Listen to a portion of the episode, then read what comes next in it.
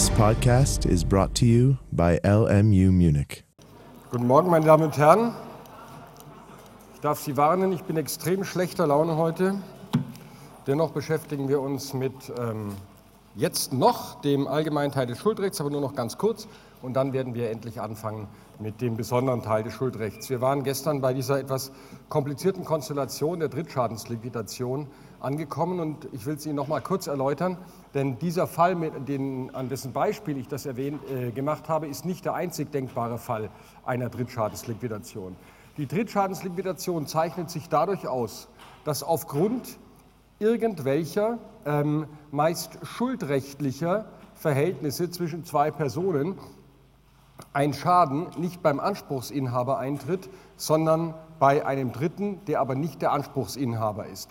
Diesen Fall, den, den, äh, den ich hier äh, beschrieben habe, der etwas mit der Gefahrtragung im Kauf zu tun hat, den nennt man auch einen Fall sogenannter obligatorischer Gefahrenentlastung, also schuldrechtlicher Gefahrenentlastung zwischen diesen beiden Personen. Und nun kommt es dazu, dass ein Dritter einen Schaden anrichtet und jetzt Glück von dieser glücklichen Konstellation profitieren würde, dass aus seiner Sicht vollkommen zufällig ein Schaden, mit dem er auch hätte rechnen müssen, genauso wie in unserem Beispiel der Transporteur damit rechnen muss, dass wenn er sich in ein Transportgewerbe begibt und wenn er Sachen transportiert, dass er dann haftet, wenn die Sachen zerstört werden, dass dieser Schaden nun mal durch diesen, durch diesen Zufall, aus der Sicht des Dritten ein Zufall, weil es sozusagen nicht, nichts ist, womit er kalkulieren kann, worauf er vertrauen darf, dieser Schaden nun zufälligerweise bei einem Dritten eintritt, der aber wiederum keinen Anspruch hat.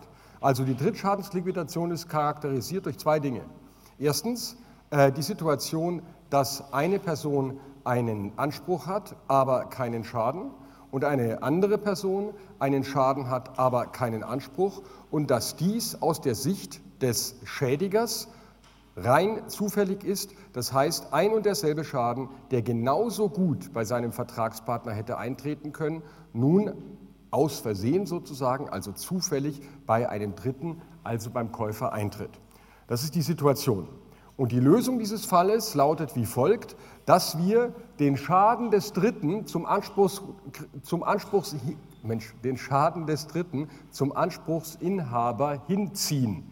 Wir fingieren also den zufällig beim Dritten eingetretenen Schaden als einen Schaden des, gleich, als einen Schaden des Anspruchsinhabers und vereinigen durch diesen Trick wiederum fröhlich Schaden und Anspruch in der Person des Anspruchsinhabers. Wir gestatten es also dem Anspruchsinhaber, den Schaden des Dritten geltend zu machen. Und geltend machen ist nichts anderes Wort, nicht, ist kein anderes Wort als zu liquidieren. Und daher ist dieser Begriff Drittschadensliquidation extrem exakt.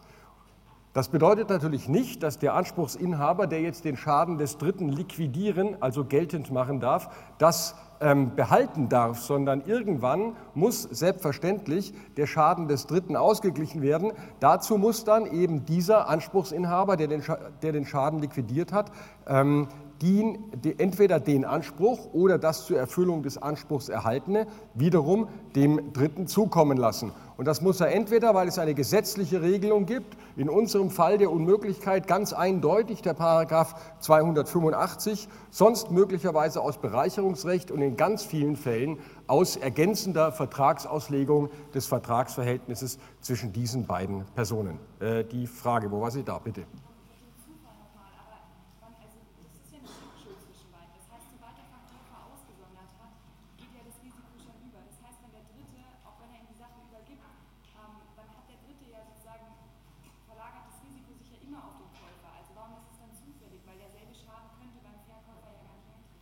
Also die Kommilitonin sagt, warum ist das denn zufällig? Denn derselbe Schaden könnte beim Verkäufer gar nicht eintreten.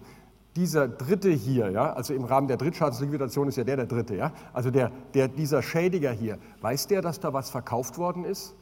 Vielleicht war das nur vermietet, ja? Also der hat das Risiko, der, geht das Risiko, der weiß doch nicht, der darf doch nicht damit rechnen, uh, was ich da verschicke, was ich da transportiere, das ist bestimmt aufgrund eines Versendungsverkaufs. Und ich mache das nur deshalb, weil wenn ich es jetzt kaputt mache, hat der einen Anspruch und der, und der andere den Schaden. Ja? Äh, das wird sicherlich nicht vorkommen. Okay? Zumindest wäre dieses Vertrauen keineswegs schützenswert. Okay? Ähm, Nochmal, ich habe Ihnen das dargestellt an diesem Fall des Versendungsverkaufs mit der Gefahrtragung beim Kauf. Da muss man das ganze allgemeine Schuldrecht mit reinpacken. Dieser Fall funktioniert auch übrigens nur ähm, zwischen, ähm, zwischen ähm, Unternehmern und Verbrauch, äh, ja, funktioniert nur dann, wenn der Käufer auch ein Unternehmer ist. Dazu komme ich gleich, das werden wir im Kaufrecht nochmal haben, wegen Paragraph 774 ähm, Absatz 4. Dazu aber gleich. Dieser Fall ist eben eingebettet in die Besonderheit der Gefahrenentlastung, des Gefahrübergangs, des Übergangs der Preisgefahr im allgemeinen Schuldrecht und im Kaufrecht, weil eben hier eine Unmöglichkeit eintritt, der Verkäufer befreit ist, dennoch den Kaufpreis bekommt und deswegen keinen Schaden hat weil er nach der Differenzhypothese, wie stünde er, wenn das schädigende Ereignis nicht eingetreten wäre, genauso steht, wie, wenn das, äh, wie in der Situation, in der das schädigende Ereignis eingetreten wäre. Denn wenn das schädigende Ereignis nicht eingetreten wäre, dann hätte er auch kein Eigentum mehr an der Sache, weil der Käufer hätte Eigentum und er hätte den Kaufpreisanspruch. Jetzt ist das schädigende Ereignis eingetreten und was hat er? Er hat kein Eigentum an der Sache, aber er hat noch den Kaufpreisanspruch. Also seine Situation hat sich nach der Differenzhypothese des 249 nichts geändert. So, das war der Ausgangsfall von gestern. Und jetzt nochmal das Theoretische. Also es geht um einen Fall der Schadensverlagerung. Und Sie müssen sich, wenn Sie mal im Zweifel sind bei einem Fall, äh, ob er jetzt Drittschadensliquidation ist oder Vertrag mit Schutzwirkung für Dritte, zurücklehnen und sich anschauen, ist das eine Haftungskumulation, eine Schadenskumulation, also aus der Sicht des Schädigers eine Erhöhung seiner Haftungsrisiken, dann nie Drittschadensliquidation, sondern dann ist es ein Vertrag mit Schutzwirkung für Dritte, der ganz andere Tatbestandsvoraussetzungen hat, nämlich insbesondere Gläubiger, äh, was ist insbesondere Gläubigernähe, Schuldnernähe, Erkennbarkeit und Schutzbedürftigkeit. Ähm, also nochmal, das haben wir gesehen, nicht anwendbar, wenn der Schaden beim Gläubiger gar nicht hätte eintreten können. Das war dieser Fall ähm, mit, der, äh, mit der Hühnerpest. Ein neuerer Fall zur Drittschadensliquidation, den Sie auf der Homepage finden, vielleicht schauen Sie sich mal an. Der war ein bisschen spezieller. Da ging es darum, da hatte jemand ähm, eine, eine Werkhalle vermietet und hatte, bevor er vermietet hatte, ähm, einen Unternehmer in Auftrag gegeben, in dieser Werkhalle, ich glaube, den, Boden zu, den Boden zu machen oder sonst irgendwas. Der Werkunternehmer hatte das Werk fehlerhaft gemacht, sodass Schäden eingetreten waren in der Halle.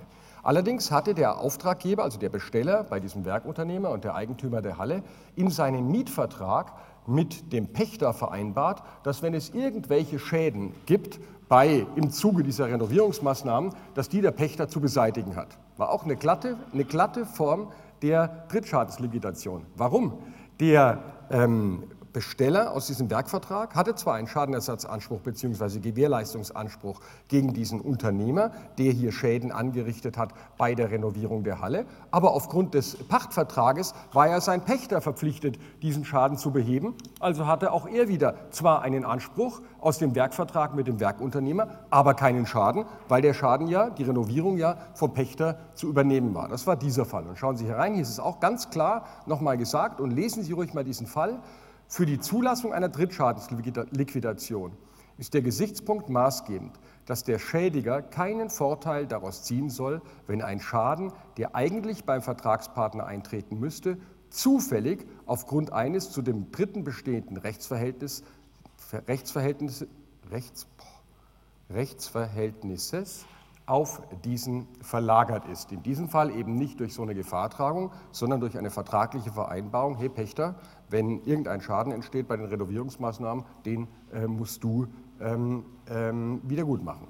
Die Anwendung der Grundsätze der Drittschadensliquidation scheidet aus, wenn die Drittschadensliquidation zu einer allge dem allgemeinen Vertragsrecht widersprechenden Schadenshäufung führen würde. Okay, ist immer wieder derselbe Satz. Schadensverlagerung oder Schadenshäufung. Also die Situation ist immer die, der Gläubige hat einen Anspruch, aber keinen Schaden, der Dritte hat den Schaden, aber keinen Anspruch. Deswegen dieser äh, mäßig lustige Spruch ähm, äh, auf diesem Jura-T-Shirt. Ich würde nie ein Jura-T-Shirt tragen, aber das ist ja aber ganz nice. Ähm, typische Fallgruppen sind Fälle der sogenannten obligatorischen Gefahrenverlagerung. Damit ist gemeint, dass aufgrund einer entweder gesetzlichen oder einer vertraglichen Regelung zwischen zwei Parteien der, Schad der Schaden von einer anderen Person zu tragen ist. In unserem Versendungsverkauffall beruht das auf einer gesetzlichen Regelung. Wegen 447 ist der Schaden, nämlich wer trägt das Risiko, dass die Kaufsache zerstört wird und der Kaufpreis, der noch zu zahlen ist, beim Käufer eingetreten. Und in diesem Fall mit dem Pachtvertrag äh, war dieses Risiko Kraft einer vertraglichen Vereinbarung, nämlich weil die Parteien vereinbart hatten, dass der Pächter allfällige Schäden im Zuge der Renovierungsmaßnahmen äh, zu beseitigen hat. Dann kann sich das mal ergeben bei Treuhandverhältnissen. Ich werde Ihnen gleich ein Beispiel dazu bringen, nämlich beim Verzugsschaden bei der Sicherungszession. Das kann ganz interessant sein. Äh, schauen Sie sich jetzt zunächst mal nur an, was da steht. Bei der Sicherungszession ist dann, habe ich da noch ein Bildchen drin von der Sicherungszession, sonst muss ich malen. Habe ich nicht, dann male ich schnell. Es geht um folgende Situation. Das führt uns zurück zum Zessionsrecht und zur Sicherungszession. Sie wissen ja, dass Forderungen gar nicht selten nicht deshalb abgetreten werden, weil der Abtretungsempfänger, also der Zessionar, die Forderung dauernd behalten soll, sondern sie soll ihm als Sicherungsmittel für eine Forderung dienen, die er, der Zessionar, gegen den Zedenten hat. Diese klassische Situation, die wir im Zessionsrecht, das wir ja noch gar nicht so lange her gemacht haben, war die folgende. Wir haben einen Gläubiger, und wir haben einen Schuldner und der Gläubige, der andersrum wird ein Schuh draus, Entschuldigung. Wir haben einen Schuldner, Sie merken, ich bin nicht ganz fit heute. Wir haben einen Schuldner und einen Gläubiger und der Gläubiger hat irgendeinen Anspruch gegen den Schuldner, sagen wir einen Zahlungsanspruch aus Kaufvertrag 433.2. Der Gläubiger selbst hat, sagen wir, bei der Bank ähm, bei der Bank einen Kreditvertrag. Die Bank hat also eine Forderung aus Kredit, Paragraph 488. Die Bank möchte gerne eine Sicherung für diesen Kredit haben. Also, was macht der Gläubiger? Er schließt mit der Bank erstens einen Sicherungsvertrag ab. Ähm, in diesem Sicherungsvertrag wird vereinbart, dass der Gläubiger verpflichtet ist, zur Sicherung dieser Forderung, ähm, die die Bank gegen den Gläubiger hat, äh, alle zukünftigen Forderungen und so weiter abzutreten. Okay, also die klassische Sicherungszession. Also was macht unser Gläubiger? Ich vereinfache den Fall jetzt. Er tritt diese Forderung, 398, die tritt er ähm, an die Bank ab, mit der Folge, dass die Bank jetzt 398 Satz 2, 433 2, dass die Bank jetzt diese Forderung gegen den Schuldner hat. So. Und jetzt nehmen Sie mal an, dieser Schuldner kommt jetzt in Verzug. Also die Voraussetzungen von 286 liegen vor und nun kann man den Verzugsschaden ersetzt verlangen. 280, 1, 2, 286. Okay? So, jetzt nehmen Sie mal an, ähm, bei dieser Bank ist, also zunächst haben wir im Zessionsrecht gelernt, auf wessen Verzugsschaden kommt es eigentlich an? Was ist denn, wenn der Verzugsschaden bei ihm wesentlich geringer wäre als bei der Bank? Welchen Verzugsschaden hat hier der Schuldner zu ersetzen? Denjenigen der Bank oder denjenigen des Gläubigers? Also das Beispiel hatten wir im Zessionsrecht. Nehmen Sie an, der Gläubiger refinanziert sich mit 12 Prozent und die Bank refinanziert sich überhaupt nicht, weil es zur derzeitigen, äh, zur derzeitigen Zinslage sogar Negativzinsen für die Knete zahlen muss, die sie hat, also eigentlich gar nichts erwirtschaftet. Oder machen wir es andersrum, der da, der da hat einen geringen Verzugsschaden und die Bank hat einen hohen Verzugsschaden. Auf den Verzugsschaden welcher Person kommt es bei der Zession an? Wissen Sie es noch?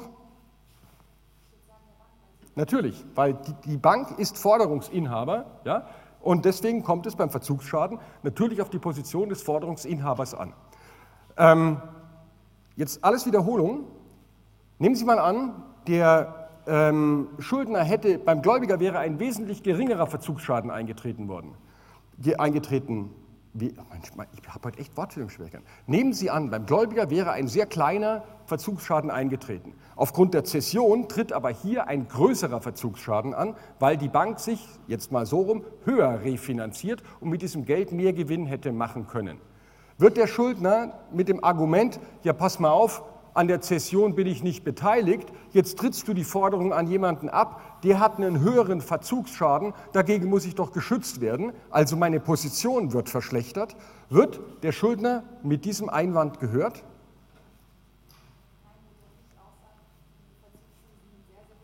Okay, stopp. Äh, nein, wird er nicht. Das ist der erste Teil der Antwort. Wir haben dieses Problem behandelt bei der Frage des Verschlechterungsverbots bei der Zession. Erinnern Sie sich? Ich habe damals gesagt, es gibt kein allgemeines Verschlechterungsverbot. Im Zessionsrecht werden zwar dem Schuldner bestimmte Einreden erhalten und er kann noch aufrechnen und so weiter und er kann möglicherweise gutgläubig hat den hier zahlen, 404, 406, 407, aber ein allgemeines Verschlechterungsverbot gibt es nicht. Also käme es dann, wenn hier der höhere Schaden eintritt, auf den Verzugsschaden der Bank an. Einzige Möglichkeit des S zu sagen, Moment mal, wäre,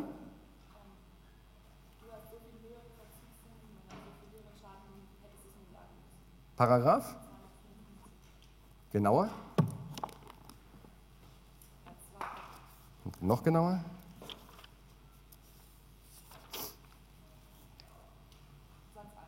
Richtig. Also, was der Schuldner hier allenfalls einwenden kann, ist, pass mal auf, du hättest mir sagen müssen, dass du das, die Forderung abgetreten hast und du hättest mich warnen müssen, dass bei dir ein höherer Schaden droht als bei meinem ursprünglichen Gläubiger, 254.2. Dies gilt auch dann, wenn sich das Verschulden des, des, Beschädigten, hier in meinem Beispielsfall der Bank, darauf beschränkt, dass sie es unterlassen hat, den Schuldner auf die Gefahr eines ungewöhnlich hohen Schadens aufmerksam zu machen. Also man könnte unter Umständen, könnte der S hier Mitverschulden einwenden, indem er sagt, hey, pass mal auf, Bank, woher soll ich wissen, dass bei dir der Schaden höher ist? Ich habe mit diesem Schaden gerechnet, darauf hättest du mich hinweisen müssen. Okay? Das wäre die einzige Möglichkeit. Bis hierhin alles Wiederholung. Jetzt stellen Sie sich mal Folgendes vor. Nehmen Sie an, bei der Bank tritt überhaupt kein Verzugsschaden ein. Bei ihm aber tritt ein hoher Verzugsschaden ein. Jetzt hat unser Schuldner, weil sein Gläubiger ja die Bank, die Bank ist, richtig Schwein gehabt. Denn die Bank, die hat zwar einen Anspruch gegen S aus 280 1 2 286 auf Ersatz des Verzugsschadens, aber sie hat keinen Schaden. Warum hat die Bank keinen Schaden? Weil sie ja dieses, diese Forderung nicht endgültig behalten darf, sondern weil sie, wenn hier alles gut geht, wenn nämlich der seinen Kredit bezahlt, diese Forderung aufgrund des Sicherungsvertrages sowieso zurückübertragen muss. Okay? Also sie kann mit dieser Forderung gar nicht wirtschaften, also ist bei ihr gar kein Schaden eingetreten. Bei ihm allerdings ist ein Schaden eingetreten, weil er hätte die Forderung ja geltend machen können und dergleichen. Auch das kann ein Fall der Drittschadensliquidation sein, dass in einer solchen Situation, bei einer Sicherungszession, tatsächlich der Zessionar den höheren Verzugsschaden des Gläubigers geltend machen darf, weil das aus dem Gesichtspunkt des Schuldners zufällig ist, dass der Verzugsschaden jetzt hier eintritt. Und dann wäre die Bank hier zum Beispiel aus dem Sicherungsvertrag verpflichtet, diesen, äh, diese, diesen Verzugsschaden, der beim Kläger eingetreten ist, beim Gläubiger hier eingetreten ist, ähm, an diesen zurückzuerstatten. Ist schon ziemlich kompliziert, diese Kiste, ist aber auch ein Fall obligatorischer Schadensverlagerung oder sogenannter Treuhandverhältnisse. Bei solchen Treuhandverhältnissen kann es eben passieren, dass wenn jemand ein Rechteinhaber ist, so wie unser Sicherungszessionar, eines Rechts, das ihm aber wirtschaftlich gar nicht gebührt, sondern das er im Interesse eines anderen hat, dann kann bei ihm kein Schaden, möglicherweise kein Schaden eintreten, aber der Schaden tritt bei demjenigen ein, dem die Sache zurückzuerstatten ist. Nehmen Sie ein anderes Beispiel und dann höre ich auch auf mit den Beispielen. Ähm, nehmen Sie an, ich habe ganz, ganz viele Gläubiger, die wollen alle Geld von mir. Ähm, und die pfänden möglicherweise meinen Rolex, meine Porsche, meinen Porsche und meinen Lamborghini weg. Also was mache ich? Ich übereigne diese Rolex, Lamborghini und Porsche an meine Frau oder an den Freund. Mit dem vereinbare ich aber, pass auf, du wirst jetzt Eigentümer, das ist kein Scheingeschäft, der soll ja auch Eigentümer werden, damit das dem Zugriff meiner Gläubiger entzogen ist. Aber wenn der ganze Mist hier vorbei ist, dann musst du mir das zurückübereignen. Das nennt man ein Treuhandverhältnis. Ja? Jemand ist Treuhänder, er hat eine dingliche Position, Eigentum, aber Kraft einer schuldrechtlichen Vereinbarung muss er diesen Gegenstand später mal zurückgeben. Also nehmen Sie diese Situation an. Jetzt übereigne ich also zur treuen Hand meinen leider nicht besitzenden Porsche an meinen Freund, der sagt, okay, ich sozusagen, ich bewahre den für dich auf, ich bin aber Eigentümer, weil du das so willst und später gebe ich ihn dir zurück und jetzt wird dieser Porsche bei ihm beschädigt von einem Dritten. So, dann ist der Eigentümer. Nach 823 hat der einen Schadenersatzanspruch gegen den Schädiger. Hat mein Freund in dieser Situation einen Schaden erlitten? Nein, hat er nicht. Er wird, nehmen Sie an, der Porsche ist vollkommen zerstört, nach 275 Absatz 1 befreit von der Herausgabepflicht aus dem Treuhandvertrag. Fertig, er hat null Schaden. Was habe ich? Ich habe den, hab den Schaden, weil ich diese Karre nicht mehr zurückbekomme, aber ich habe keinen Anspruch gegen den Dritten. Warum? Weil ich nicht Eigentümer war. Genau dieselbe Situation, auch ein klassischer Fall der Drittschadensliquidation. Deswegen steht hier Treuhandverhältnisse. Und die Sicherungszession, die ist auch nichts anderes, auch nichts anderes als eine Treuhand. Folge nochmal, ich habe es schon tausendmal gesagt, der Schaden des Geschädigten wird dem Vertragspartner zugerechnet, er kann ihn geltend machen, liquidieren, der Geschädigte selbst hat gegen den Schuldner keinen Anspruch. Also in der Klausur nie mit demjenigen anfangen, der den Schaden hat, sondern Sie fangen immer mit dem Anspruchsinhaber an. Und bei der Prüfung Schaden sagen Sie dann etwa, ähm, K hat keinen Schaden, oder, oder V in meinem ersten Fall, der Verkäufer, V hat keinen Schaden erlitten. Es könnte ihm aber nach den Grundsätzen der Drittschadensliquidation der Schaden des K zuzurechnen sein. Bam, an dieser Stelle prüfen Sie das, okay? Also immer mit dem Anspruchsinhaber anfangen. Ähm, wenn die Story in der Klausur ist, dass Sie schon eine Abtretung haben, also nehmen wir nochmal den ersten Fall, äh, den wir hatten. Ähm, Sie sind in der Klausur in einer, also den hier, sind in der Klausur in der Situation K gegen D. Welche Ansprüche hat K gegen D? Wenn in der Klausur steht etwa, dass V dem K alle Ansprüche aus dieser, aus dieser Angelegenheit ähm, abgetreten hat, dann machen Sie es wie so, dann machen Sie es wie folgt. Okay, K könnte dann gegen V einen Anspruch aus, erstens brauchen Sie die Abtretung, 398 Satz 2 und dann eben hier zum Beispiel 823 Absatz 1 haben oder den 280 1 mit 241 2 oder was auch immer. Und dann prüfen Sie zunächst mal, welche Ansprüche der V hier hat. Dann sagen Sie wieder, V könnte gegen den D einen Anspruch haben aus 823.1. Dann prüfen Sie äh, Verletzung des Eigentums plus rechtswidrig plus Verschulden plus, das kriegen wir später. Und dann kommen Sie Schaden. Dann sagen Sie wieder, mh, V hat leider keinen Schaden erlitten, aber nach den Grundsätzen der Drittschadensliquidation, bam, bam, bam, bam, bam, schreiben Sie rein, okay, der Schaden des K wird ihm zugerechnet. Zweitens prüfen Sie Anspruch übergegangen und bam, dann haben Sie den Anspruch K gegen D. Okay? Also, wenn in der Klausur gefragt wird, welche Ansprüche haben die Personen gegeneinander, also insgesamt, wenn nach der Rechtslage gefragt wird, dann fangen Sie immer in dieser Situation mit dem an, der den Anspruch hat. Dann würden Sie sagen, K gegen D aus 823 oder, wenn es ein Transportvertrag ist, aus 280. Dann bleiben Sie hängen irgendwann beim Schaden, da kommt die Drittschadensliquidation. Als nächstes würden Sie dann prüfen K gegen D. Da würden Sie dazu kommen, sagen, K hat gegen D keinen Anspruch. Und dann würden Sie, wenn Sie schlaumeiern wollen, noch sagen, auch die Grundsätze der Drittschadensliquidation, Klammer auf, siehe oben, denn Sie haben ja das schon geprüft, äh, führen nicht dazu, dass K gegen D einen direkten Anspruch hat, denn sie führen immer nur dazu, dass der Schaden zum Anspruchsinhaber gezogen wird, nie aber der Anspruch zum Geschädigten. Okay? Also kein, zweitens sozusagen, kein direkter Anspruch K gegen D, minus. Und dann würden Sie prüfen, K könnte gegen V einen Anspruch haben auf, erste Variante, Abtretung dieses Anspruchs, den er gegen D hat, wenn der Anspruch noch besteht, oder wenn D schon gezahlt hat an den V, auf Auszahlung des Erlangten. Und was ist da die Anspruchsgrundlage? 285. Okay? Da kommen Sie locker runter und da haben Sie dann äh, das ganze Gedöns mit dem allgemeinen Schuldrecht drin. Okay, das ist die Prüfungsreihenfolge. Wenn eine Abtretung schon gelaufen ist und es wird nur noch K gegen D gefragt, wie gerade, prüfen Sie auch VD und Sie prüfen die Abtretung. Okay? Klaro? Sie müssen sowas so lernen. Sie müssen immer schauen, dass Sie diese, diese, diese Routinen, wie mache ich das eigentlich in der Klausur, gerade bei so komplexen Dingen, das sollten Sie sich immer überlegen und mal so, so eine kleine Gliederung im Kopf aufschreiben. Ja? Dann geht das echt easy, dieses Zeug. Okay, ähm, ja, hier steht nochmal dasselbe, sorry. Ähm, ich komme noch auf einen Grenzfall. Ja? Nee, hatten wir doch schon, genau. Ist ja nur eine Wiederholung, sorry, die Folie ist dupliziert.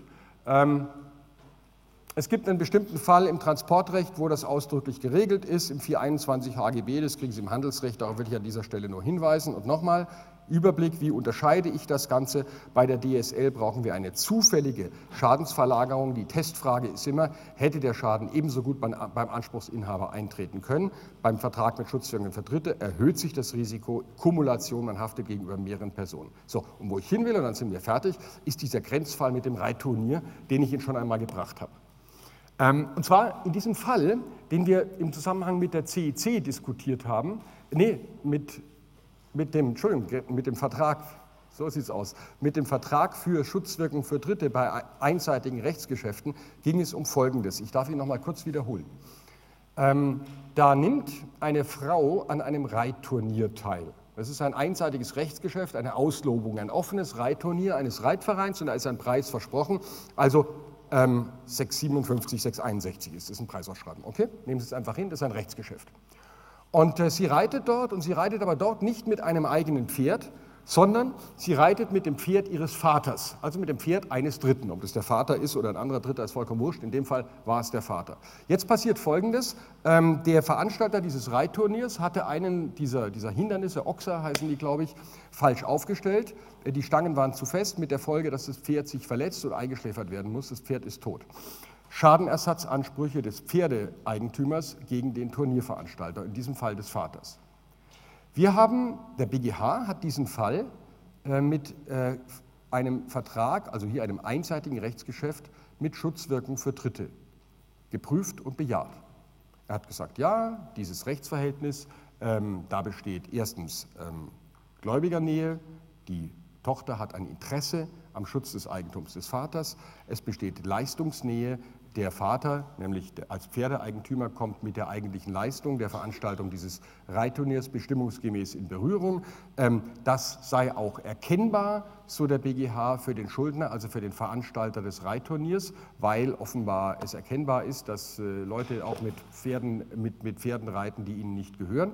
Und drittens sei der Vater auch schutzbedürftig, weil er habe keine gleichwertigen sonstigen Ansprüche. Er hätte ja nur einen deliktischen Anspruch gehabt und der war nicht gleichwertig wegen 831 so der BGH. Ich habe mich die ganze Zeit gefragt, warum man das nicht mit einer Drittschadensliquidation gemacht hat. Also ich finde, das ist ein absoluter Grenzfall. Man könnte doch genauso gut sagen, wenn ich ein Reitturnier veranstalte, dann weiß ich, dass da Pferde reiten. Und also Pferde reiten, nicht Pferde geritten werden, Entschuldigung. Ja? Äh, und wenn ich ein Parcours aufstelle, weiß ich, wenn ich das falsch mache, dass da Pferde verletzt werden können. Und ob das jetzt ein Pferd, ob der, das, der, der Reiter jetzt auf einem eigenen Pferd reitet oder auf einem fremden Pferd reitet, ist doch aus der Sicht des Schädigers, also desjenigen, der hier ein Reitturnier macht, vollkommen wurscht. Ja? Also eigentlich rein zufällig. Warum hat der BGH diesen Fall nicht mit Drittschadensliquidation gemacht? Möglicherweise mit dem Gedanken dahinter, dass es eben keine zufällige ähm, Schadensverlagerung ist, weil, so musste man vielleicht sagen, der Teilnehmer an einem Reitturnier eben nicht notwendigerweise oder nicht typischerweise mit einem eigenen Pferd reitet und es deswegen eine Schadenskumulation und nicht eine zufällige Schadensverlagerung ist. Aber wenn mir in der Klausur einer diesen Fall statt mit Vertrag mit Schutzwirkung für Dritte mit einer DSL, also mit einer Drittschadensliquidation gelöst hätte, könnte man eigentlich kaum etwas dagegen anwenden, einwenden. Also das ist so ein wirklich absoluter Grenzfall zwischen beiden. So, das war es aber auch.